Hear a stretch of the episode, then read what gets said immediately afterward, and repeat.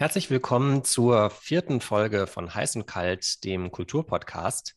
Am Mikrofon ist der Frederik. Und hier ist Janina. Schön, dass ihr wieder eingeschaltet habt. Wir haben heute angesichts der Ereignisse, die sich in den letzten Tagen ergeben haben, ein etwas anderes Programm, als wir es ursprünglich geplant haben.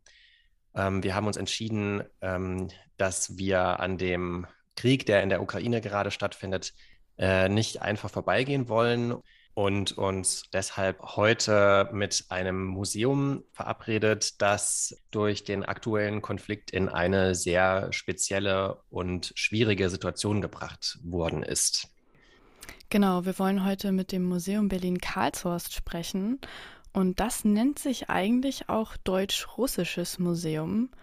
Und anhand dieses Namens wird natürlich auch schon die Verbindung deutlich und auch das Thema, äh, worin es in den Ausstellungen immer geht, und zwar die deutsch-russische bzw. die deutsch-sowjetische Geschichte seit dem Zweiten Weltkrieg.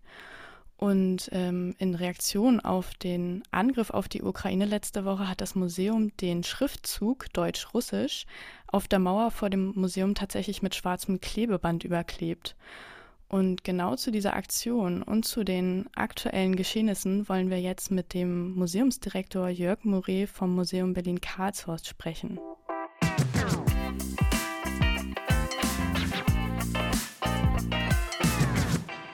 Ja, hallo lieber Jörg Moret, vielen Dank, dass du da bist. Gerne.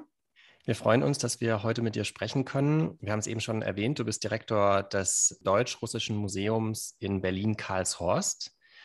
Und letzte Woche habt ihr den Schriftzug an der Mauer vor eurem Museum verändert. Ihr habt Deutsch-Russisch durchgestrichen. Warum habt ihr das gemacht? Das war die unmittelbare Reaktion auf diesen russischen Überfall auf die Ukraine. Das ging letzten Donnerstag los. Wir wachten morgens auf und waren schockiert. Also mein Team, äh, na, wir sind alles in allem so ungefähr 15 Leute, haben fünf Nationalitäten, jetzt nicht nur Richtung Osteuropa, aber die meisten von uns sind direkt durch Geburt oder Verwandtschaft eng mit Russland vor allen Dingen verbandelt. Das schwappt aber auch rüber in die Ukraine. Also das hat uns unmittelbar betroffen. Mhm. Und ja, das Museum arbeitet seit 30 Jahren sehr gut, sehr eng mit Russland, aber eben auch Belarus und der Ukraine zusammen.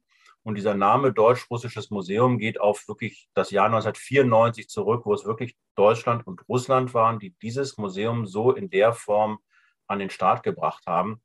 Und in diesem Schock äh, haben wir einfach gesagt, also von diesem staatlichen Russland, von diesem Putin-Russland wollen wir uns jetzt absentieren. Mhm. Wir sind äh, für die Ukraine, die ist das Opfer. Ähm, was das für die Zukunft heißt, können wir nachher noch klären. Das war jetzt keine Aufkündigung über, gegen den Russen. Aber das war der Moment. Und bis heute hängt auch nur die ukrainische Fahne vom Haus. Und dass ihr sozusagen Deutsch und Russisch durchgestrichen habt. Ähm, das war einfach, dass nicht am Ende deutsches Museum übrig bleibt, oder? Vollkommen richtig. Dieses Museum in Berlin-Karlshorst ist an einem historischen Ort. Dort hat ja. am 8. Mai 1945 die deutsche Wehrmacht kapituliert vor den Siegermächten im sowjetischen Hauptquartier. Ähm, und naja, ich meine, damit ging ein fürchterlicher Vernichtungskrieg, den das Deutsche Reich zu verantworten hat, äh, zu Ende. Und jetzt hier dieses Museum zu einem nur deutschen Museum zu deklarieren, ist vor der Geschichte vollkommen verkehrt. Mhm. Deswegen haben wir gleich beides durchgestrichen. Mhm. Jetzt kann man ja dieses Deutsch-Russisch auch so ein bisschen durch diese Verbindung und den Bindestrich, der zwischen den beiden Wörtern steht, auch so als Symbol der Kommunikation verstehen. Ich glaube, das äh, spiegelt sich auch in dem wieder, wie das Museum arbeitet. Ähm, von anderen Personen hat man jetzt in den vergangenen Tagen auch gehört, dass so die Zeit der Verständigung jetzt erstmal vorbei ist oder der Kommunikation. Seht ihr das genauso? Also wenn Krieg ist, ähm, dann äh, wird geschossen. Dann fürchten die Menschen um ihr, um ihr Leben. Ähm, da ist dann tatsächlich erstmal keine Zeit fürs Reden. Aber wir wissen alle, dass auch in Russland jetzt in diesen Tagen, in diesen Stunden ähm, der Widerstand wächst, dass viele Menschen von vornherein, ähm, wenn sie von dem erfuhren, was dort in der Ukraine tatsächlich passiert, von vornherein das nicht gut geheißen haben. Und ähm, deswegen, ja, natürlich äh, werden wir weiterhin das Gespräch suchen. Wir sehen ja in unserem, in der Situation jetzt, es ist jetzt nicht der Moment, aber wir können als Institution äh, das nicht, ähm, also wir werden als Institution jetzt nicht die Brücken abreißen, mhm. weil es irgendwann, irgendwann äh, diese Möglichkeit wieder gibt und dann auch die Notwendigkeit. Und für diesen Moment bleiben wir natürlich gesprächsbereit. Mhm. Du bist ja jetzt der Direktor des Museums in Berlin-Karlshorst seit 2009. Wie bist du denn genau dazu gekommen? Ich habe Geschichte und Russisch studiert in der Perestroika-Zeit. Also als ich anfing, wurde Gorbatschow gerade Generalsekretär. Das heißt, mit Beginn meines Studiums fing das an, total spannend zu werden, was da in der Sowjetunion passiert. Es war dann auch sehr viel leichter, diese Sprache zu lernen. Man konnte da hinfahren, die russischen Studenten kamen zu uns. Es war toll. Und ähm, dann habe ich lange Zeit in äh, Gedenkstätten gearbeitet, in der Gedenkstätte Sachsenhausen und dann nachher in Bautzen, äh, weil an beiden Orten nach 1945 ein sowjetisches Internierungslager war. Und da konnte ich also Geschichte und Russisch gut zusammenbringen. Es ging stark um sowjetische Repression im Stalinismus, aber die Zeit des Zweiten Weltkrieges hatte ich in meiner Doktorarbeit beschäftigt. Naja, dann habe ich mich beworben und bin es geworden. Und so gesehen, vor dem Hintergrund auch meiner, meiner Geschichte und meiner Interessen, äh, bin ich nach wie vor, es ist jetzt extrem schwierig, aber ich bin nach wie vor froh, ähm, diesen Job gefunden zu haben, weil es das äh, ganz vieles zusammenbringt, was mich umtreibt. Mhm. Und in 2013 wurde die Dauerausstellung Deutschland und die Sowjetunion im Zweiten Weltkrieg eröffnet. Was kann man denn dort als Besucherin lernen und was ist dort genau ausgestellt? Das, äh, das Thema der Dauerausstellung ist der deutsche Vernichtungskrieg gegen die Sowjetunion. Also Sommer, Juni 41 überfällt das Deutsche Reich die Sowjetunion und will sie im Grunde vernichten. Das ist dann nachher gekoppelt an den Holocaust. Das fächern wir alles auf. Es ist, gibt zweitens eine Riesenopfergruppe der sowjetischen Zivilbevölkerung. Wir reden von 27 Millionen Toten, die insgesamt auf sowjetischer Seite zu beklagen sind. Äh, es gibt die Riesenopfergruppe der sowjetischen Kriegsgefangenen, die auch einer ähm, Vernichtungspolitik unterzogen werden, haben wir jetzt auch eine Sonderausstellung gerade dazu. Und wir versuchen in dieser Dauerausstellung auch die sowjetische Perspektive reinzunehmen. Also für Sie, für die Sowjetunion ist das ein Verteidigungskrieg, der wird dann in der Geschichtsschreibung großer Vaterländischer Krieg genannt. Naja, und am Ende gewinnt auch die Rote Armee im Verbund äh, mit, der, mit den USA und, und Großbritannien der sogenannten Anti-Hitler-Koalition. Auch das erzählen wir. Und dann können wir eben dem Publikum damit den Rahmen, den historischen Rahmen geben, warum unten im Erdgeschoss, wo der Saal der Kapitulation ist, wo dann am 8. Mai 45 das alles zu Ende ging, warum dieser Ort so wichtig ist äh, und es ja auch lohnt, diesen historischen Ort aufzusuchen. Ja, so eine Namensänderung hat das Haus ja auch schon mehrmals durchgemacht. In den 80er Jahren hieß es ja zum Beispiel auch Museum der bedingungslosen Kapitulation des faschistischen Deutschlands im großen Vaterländischen Krieg.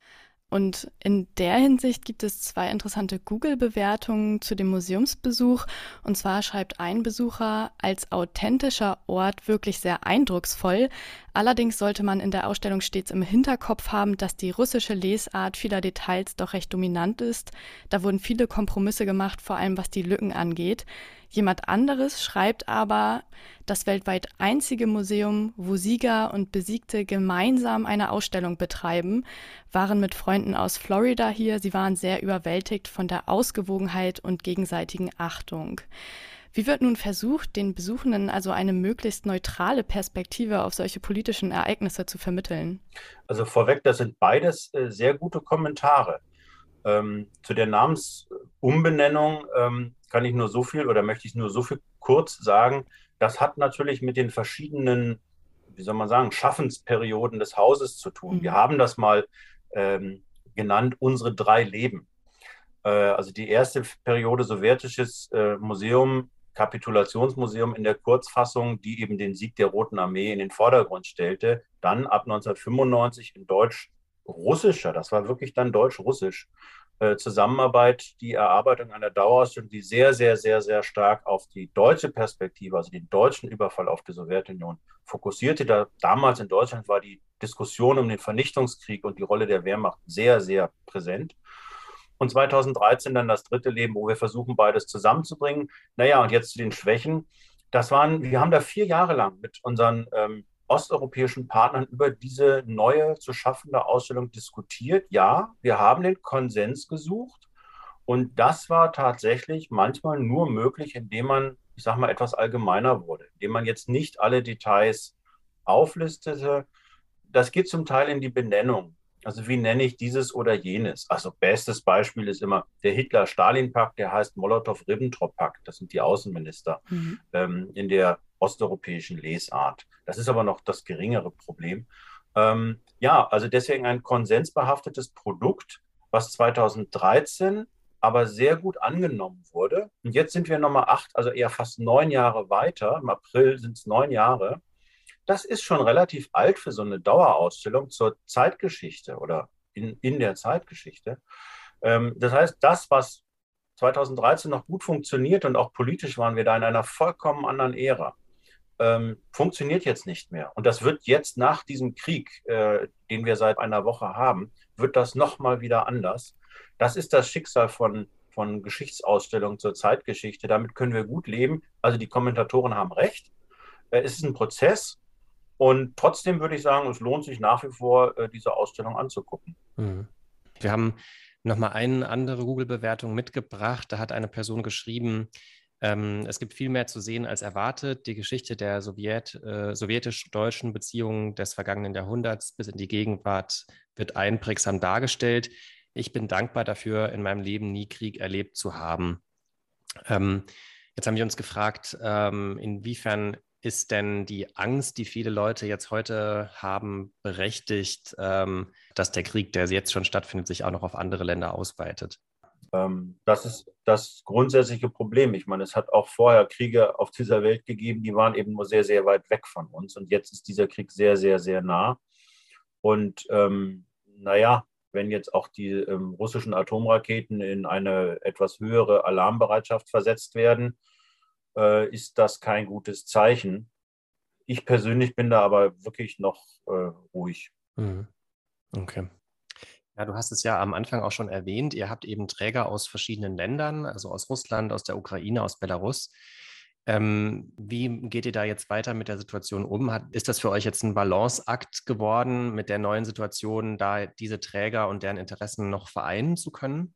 Äh, wir balancieren schon die ganzen letzten Jahre, um, um mal in diesem Bild zu bleiben. Ähm, man muss sich immer vorstellen, bleiben wir mal bei Russland, äh, dass in den letzten 15 Jahren, würde ich mal sagen, die Erinnerungskultur sich enorm gewandelt hat in der Russischen Föderation. Es gibt eine Abfolge von Gesetzen, die das sogenannte Fälschen der Geschichte unter Strafe stellen. Die wahre Geschichte, in Anführungszeichen, wird dann mehr und mehr von der Regierung, kurz gefasst von, von Putin, ähm, vorerzählt. Und wir haben es jetzt auch, äh, diese, diese Legitimierung des Überfalls auf die Ukraine bettet Putin in eine vollkommen krude, aber in eine Geschichtssicht. Also da merkt man jetzt wirklich auch bis, bis zum Schluss, wie wichtig das ist. Das ist aber ein ganz langer Prozess. Da haben wir immer schon versucht, äh, auch gegenzuhalten und haben einfach versucht, auch die deutsche Sicht und dann kommen eben die Belarussen und die Ukrainer dazu, deutlich zu machen, das ist das, was wir Multiperspektivität nennen. Und exakt das ist aber methodisch in der Russischen Föderation nicht mehr gewollt.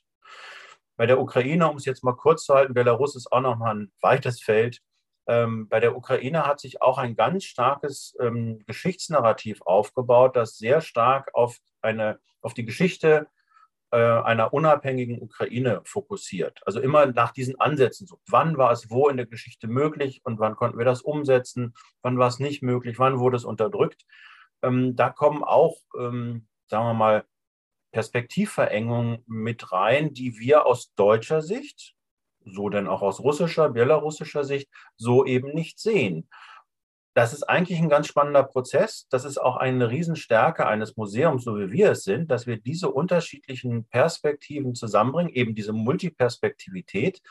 Aber wenn eben äh, zumindest eine Seite das explizit ablehnt, dieses methodische Tool der Multiperspektivität, dann kommt das natürlich alles ins Rutschen. Tja, die Frage zur Zukunft. Äh, wir sind gewillt, an dieser Multiperspektivität festzuhalten. Ich habe es schon eingangs gesagt, im Augenblick sprechen die Waffen, da ist es wirklich sehr, sehr schwer mhm. miteinander zu reden.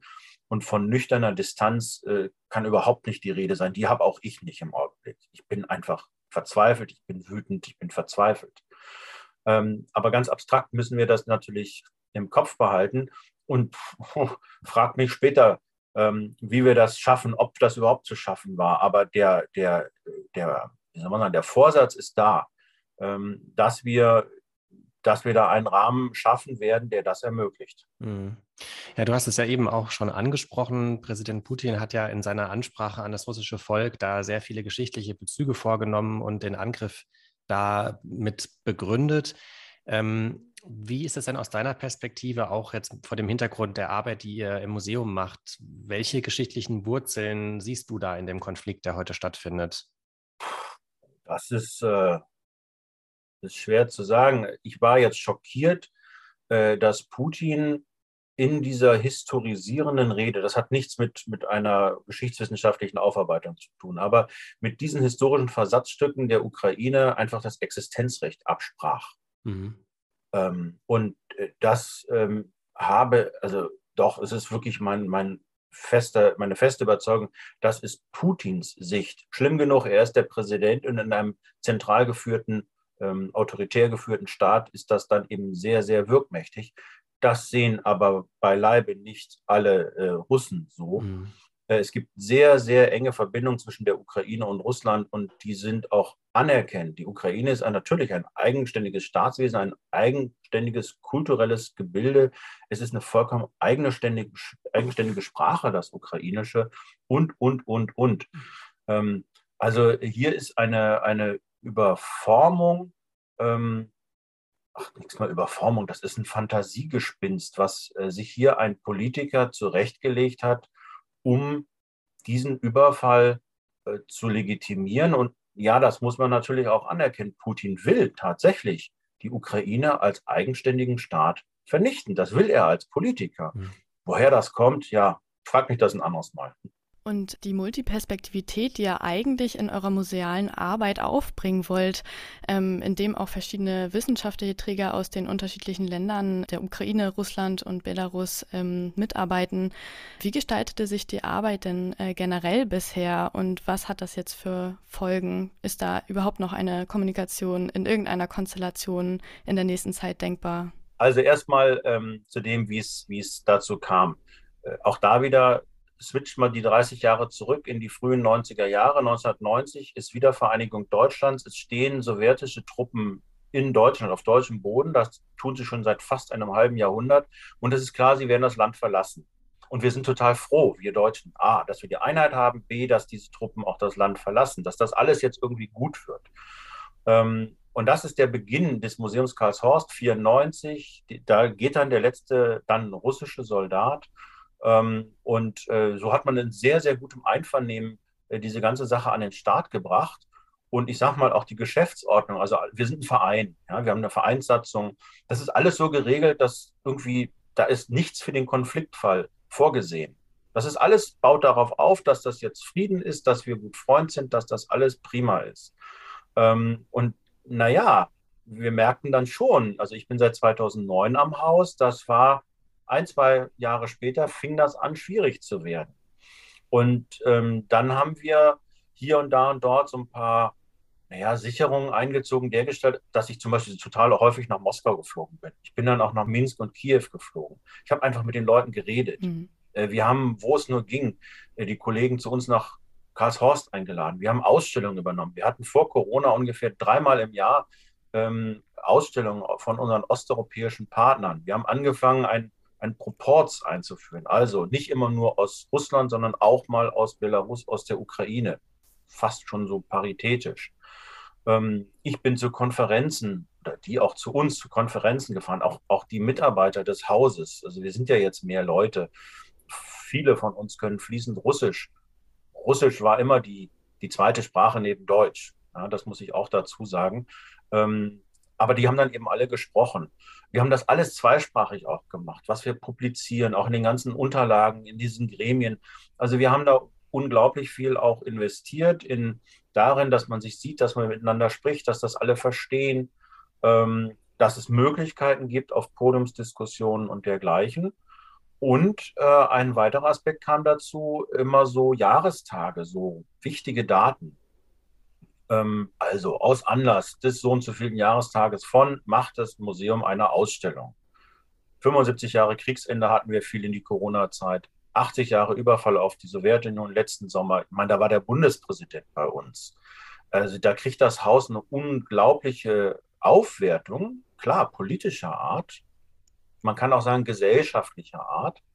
Ähm, das sehen auch dann die, die Kollegen in Moskau, Minsk und Kiew und wissen das auch zu schätzen, weil das auch für sie eine, eine, eine Ebene, eine Basis ist. Also letztes Jahr, als der Bundespräsident kam, kriegten wir aus Moskau, Minsk und Kiew per Video Grußbotschaften. Die haben wir dann eingespielt. Anders ging das eben nicht wegen Corona, aber die waren dabei.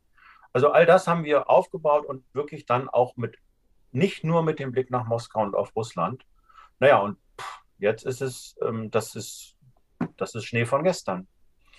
Und mhm. ähm, ja, ich, es ist quasi, jetzt, jetzt habe ich euch die Erfolgsgeschichte erzählt, aber die ist jetzt zu Ende. Und das ist erstmal so ein, so ein, so ein, Nullpunkt.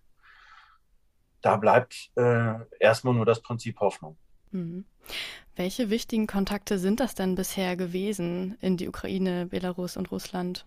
Belarus ist sehr interessant. Es gibt dort in Minsk äh, eine sogenannte Geschichtswerkstatt. Das ist eine Initiative, die ging auch von Deutschland aus, aber hat sich dort ver verselbstständigt. Äh, in Minsk gab es äh, schon im Sommer 41 das erste Vernichtungslager, kann man das mal kurz übersetzen, Mali Trostinetz. Äh, Belarus hatte schon immer in der Nähe von Minsk Chatyn eine Gedenkstätte. Da geht es um sogenannte verbrannte Dörfer, also Dörfer, die durch Strafmaßnahmen der Deutschen vernichtet, also niedergebrannt wurden und die Bevölkerung ermordet wurde. Das gibt es schon seit den späten 60er Jahren. Das sind zwei total spannende Anknüpfungspunkte. Und drittens die Festung Brest. Das ist mehr so eine Heldengeschichte. Brest, die Grenzstadt, diese Festung wurde vergleichsweise lange verteidigt und war dann so ein, so ein Widerstandsmythos. Das sind so die, so die drei äh, Felder. In der Ukraine war das stark immer Kiew, ähm, das dortige Weltkriegsmuseum. Ähm, das schwappte dann über, naja, also wir hatten dann so ein Projekt zum Beispiel mit Feldpostbriefen aus der Westukraine vom Juni 1941. Total spannende Geschichte, kann ich jetzt nicht alles erzählen. Ähm, aber wo man dann an, den, an, der, an der Stimme aus dem Volk dran ist. Also grob gesagt, da ist ein Postsack in einem Postamt in Kamenetz-Podolsk liegen geblieben. Und da sind die ganzen Briefe von diesem Juni, Juli 41 von Bürgern aus der Stadt, von Rotarmisten, die dort Dienst taten, von allen möglichen Leuten drin. Und die lagen einfach 70 Jahre ungeöffnet rum. Und dann hat man sie geöffnet und gelesen. Und das ist eine total spannende Geschichte. Mhm. Ähm, und das hätten wir jetzt weiter gedreht, eben in Lemberg. Das ist mehr oder weniger diese, diese Gegend in Winnica, auch in Kiew.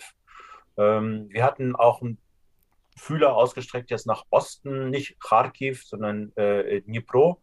Aber ähm, dass man da auch mit Bildungsprojekten ähm, hätten wir dort weitergemacht. Ähm, also das heißt, wir auch da waren wir dabei, uns von der Hauptstadt wegzubewegen in die Fläche und darüber ja, sozusagen, nennen wir es mal altersgeschichtliche Aspekte von Krieg auch, auch mit in den Blick zu nehmen. Mhm. Und welche Projekte werden dann jetzt gerade im Museum im Alltag angegangen? Werden da viele Projekte jetzt auf Eis gelegt werden, vorübergehend zumindest? Äh, ja, wir sind richtig im vollen Lauf gestoppt worden. Äh, wir hätten jetzt im Sommer unsere Kriegsgefangenen-Ausstellung, also Schicksal der sowjetischen Kriegsgefangenen in Moskau zeigen wollen, am 22. Juni. Das ist das Datum des Überfalls auf die Sowjetunion. Im Zentralen Museum der Streitkräfte. Der Direktor hatte schon telefonisch zugesagt, wir waren dabei, das jetzt technisch zu organisieren. Also das wäre auch enorm nochmal bedeutungsmäßig aufgeladen gewesen. Das wird nicht passieren. Diese äh, Sache mit den Feldpostbriefen, die ich eben beschrieb, äh, mit äh, Lviv waren wir tatsächlich schon im Gespräch. Kiew äh, wäre gefolgt. Winnica, auch so mehr so im Westen der Ukraine, äh, stand noch mit auf der Liste, ähm, war dran. Ähm, wir wollen in Wolgograd, war ich im Gespräch. Äh, eine, eine, Ausstellung aus Wolgograd ist bei uns, hätten wir jetzt dann, naja, mal sehen, also die ist da. Bauen wir dann vielleicht im Garten auf. Mhm. Ganz andere Sache, wir haben im November eine Ausstellung aus äh, Moskau von der äh, Menschenrechtsorganisation Memorial. Da geht es um das Schicksal der sowjetischen Zwangsarbeiter im Deutschen Reich während des Zweiten Weltkrieges. Ähm, aufgebaut, äh, weil wir damit ähm, uns solidarisch erklärt mit Memorial, denn diese Organisation ist jetzt verboten worden in der Russischen Föderation. Die steht noch. Äh, und da gibt es jetzt auch keinen Grund, sie jetzt abzubauen. Ähm, und naja, ganz spektakulär, wenn man so will, der 8. Mai, für uns ein wichtiges Datum mhm. durch eben den historischen Ort. Da machen wir ein Museumsfest. Der 8. Mai ist in zwei Monaten. Und ähm, ja. da müssen wir uns was einfallen lassen. Mhm. Da sind ja wahrscheinlich dann auch von den Trägern äh, aus allen Seiten welche eingeladen. Wie wird denn da vorgegangen? Hier muss man tatsächlich wirklich auf Corona verweisen. Also wir haben zwei Jahre in unterschiedlicher Stärke einen Lockdown. Wir haben uns mit unseren ganzen Partnern zwei Jahre lang physisch in echt nicht gesehen. Über Zoom vielleicht haben telefoniert, aber wir sind uns in echt nicht begegnet. Da ist auch auf der Ebene unglaublich was abgerissen. Ähm, tja, ich denke mal, äh, wir sind da relativ alleine jetzt am 8. Mai, also aus vielerlei Gründen mm, und müssen äh, Formen finden, wie wir gedanklich und vielleicht auch technisch, da ist Zoom, Videobotschaft und solche Sachen, ist da natürlich eine Hilfe, ähm, wie wir da unsere Partner mit reinholen. Aber ähm, die Zusammensetzung des Museums oder der Mitgliedschaft in dem Trägerverein des Museums ist so, dass das die großen staatlichen Museen sind. Also unser Hauptpartner ist das Zentrale Museum der Streitkräfte der Russischen Föderation. Das ist das Verteidigungsministerium der Russischen Föderation. Das ist die Instanz, die diesen Krieg gerade organisiert. Also das ist hochproblematisch. Mhm. Das geht eigentlich nicht, um es mal so zu sagen. Ich möchte jetzt meinen guten Kollegen in dem Streitkräftemuseum, das sind wirklich fantastische Kollegen. Das lief die letzten 30 Jahre super äh, den möchte ich jetzt gar nicht, ähm, also die möchte ich jetzt nicht, nicht, nicht, nicht wegschicken. Aber ihr, ihr seht selber, also mhm. äh, wie, wie kann das jetzt vermittelbar sein? Ähm, ich weiß es nicht. Also Krieg äh, ist nie eine gute Sache. Mhm. Wie wird es denn jetzt mit dem Museum genau weitergehen? Also intern die Mitarbeitenden, die ja auch multinational aufgestellt sind im Haus, ähm, wie geht der jetzt mit der Situation aktuell bei der Arbeit um? Oder wie sprecht ihr miteinander? Wir sind alle im Tunnel. Also ich merke das jetzt auch so bei mir. Äh, ich kann mich ganz schlecht auf sozusagen das laufende Geschäft konzentrieren. Ähm, jetzt hier vor dem Zoom habe ich mich mit einer mit einer Ausstellungskonzeption eines werdenden Projektes im nächsten Jahr beschäftigt. Das, ich glaube, das ganze Papier kann ich wegschmeißen. Das, das klappt nicht. Ähm, wir sind äh, emotional alle angefasst und das in unterschiedlichen Stärken gerade. Also äh, Verwandte, Freunde von, von ähm, Leuten aus unserem Team sitzen da jetzt im Keller. Und ähm, das so, also wir sind im Tunnel, wir sind emotional aufgewühlt. Äh, ja, ich als, als Leiter bin dann schon irgendwie gefordert, auch äh, in irgendwelchen Runden, die jetzt mehr und mehr stattfinden, zum Teil, also es wird noch erst kommen, aber mit dem Ministerium, das uns fördert, das ist die Bundesbeauftragte für Kultur und Medien, Frau Roth, ähm, da dann eben zu funktionieren als Museumsleiter. Ähm, ich merke, dass das, ähm, dass ich mich da wirklich drauf konzentrieren muss. Also ich gehe eben vorher erstmal nochmal äh, auf die Terrasse, an die frische Luft, trinke nochmal einen Kaffee, äh, lutsche nochmal einen Bonbon, also Zucker als Droge sozusagen, ähm, um dann ähm, fokussiert in so eine Besprechung reinzugehen. Und das wird noch eine Weile so bleiben. Und dann, dann kommt irgendwas anderes und Neues und da können wir jetzt, da kann ich jetzt nicht drauf antworten. Mhm. Und diese Namensänderung mit dem Deutsch-Russisch durchgestrichen, wird das jetzt auf Dauer beibehalten? Äh, die Antwort oder die Entscheidung ist, ist ein Stück weit abgenommen worden, denn schon in der darauffolgenden Nacht haben Unbekannte diese Klebestreifen abgezogen. Also faktisch ist diese, dieses Durchstreichen jetzt schon wieder Geschichte, es ist vorbei. Wir haben dann kurz überlegt, äh, kleben wir es wieder drauf und dann haben gesagt, nee, dann in der nächsten Nacht ist das wieder ab. Das wird so ein Ping-Pong-Spiel. Also wir haben es gelassen. Der Schriftzug ist jetzt wieder voll zu sehen. Das Statement ist, ist aber gemacht worden. Wir haben es ja gepostet und dieser Post ist rum. Alle haben es gesehen, alle haben es verstanden, alle fragen uns jetzt danach. Was bleibt, ist tatsächlich, dass wir an diesen vier Fahnenmasten vom Haus nur an einem Fahnenmast die ukrainische Fahne aufziehen. Und das wird, sag ich jetzt mal, so lange bleiben, wie dieser, wie dieser Krieg da läuft. Mhm. Ja, Jörg Murray, vielen lieben Dank für die Einblicke aus dem Museum Berlin-Karlshorst. Gerne. Ja, vielen Dank, dass wir mit dir über das Thema sprechen durften. Das ist ja kein einfaches. Wir ähm, hoffen, denke ich, alle, dass der Konflikt möglichst bald beigelegt wird und nicht noch weiteres Leid verursacht wird. Ähm, vielen Dank für das Gespräch. Ja, habe ich gerne gemacht. Danke, dass ihr mich gefragt habt und fragt gerne nochmal wieder nach. Genau, und äh, wenn ihr Zuhörenden mehr über den geschichtsträchtigen Ort in Karlshorst und den Zweiten Weltkrieg erfahren wollt, dann stattet dem Museum Berlin-Karlshorst doch gerne mal einen Besuch ab. Ähm, der Eintritt ist auch kostenlos und die Webseite gibt auch schon einen Einblick in die Themen. Und weitere Themen aus der Geschichte und Gesellschaft, Kunst und Kultur gibt es in unserer Cultway-App. Dort findet ihr zum Beispiel auch Informationen und Zeitzeugenberichte über die Zeit des Nationalsozialismus aus dem Dokumentationszentrum Reichsparteitagsgelände in Nürnberg. Ja, danke fürs Zuhören. Und es ist natürlich immer wichtig, sich jetzt äh, besonders auch bei diesen aktuellen Ereignissen auszutauschen und ähm, da auf dem Laufenden zu bleiben. Danke fürs Zuhören. Ciao.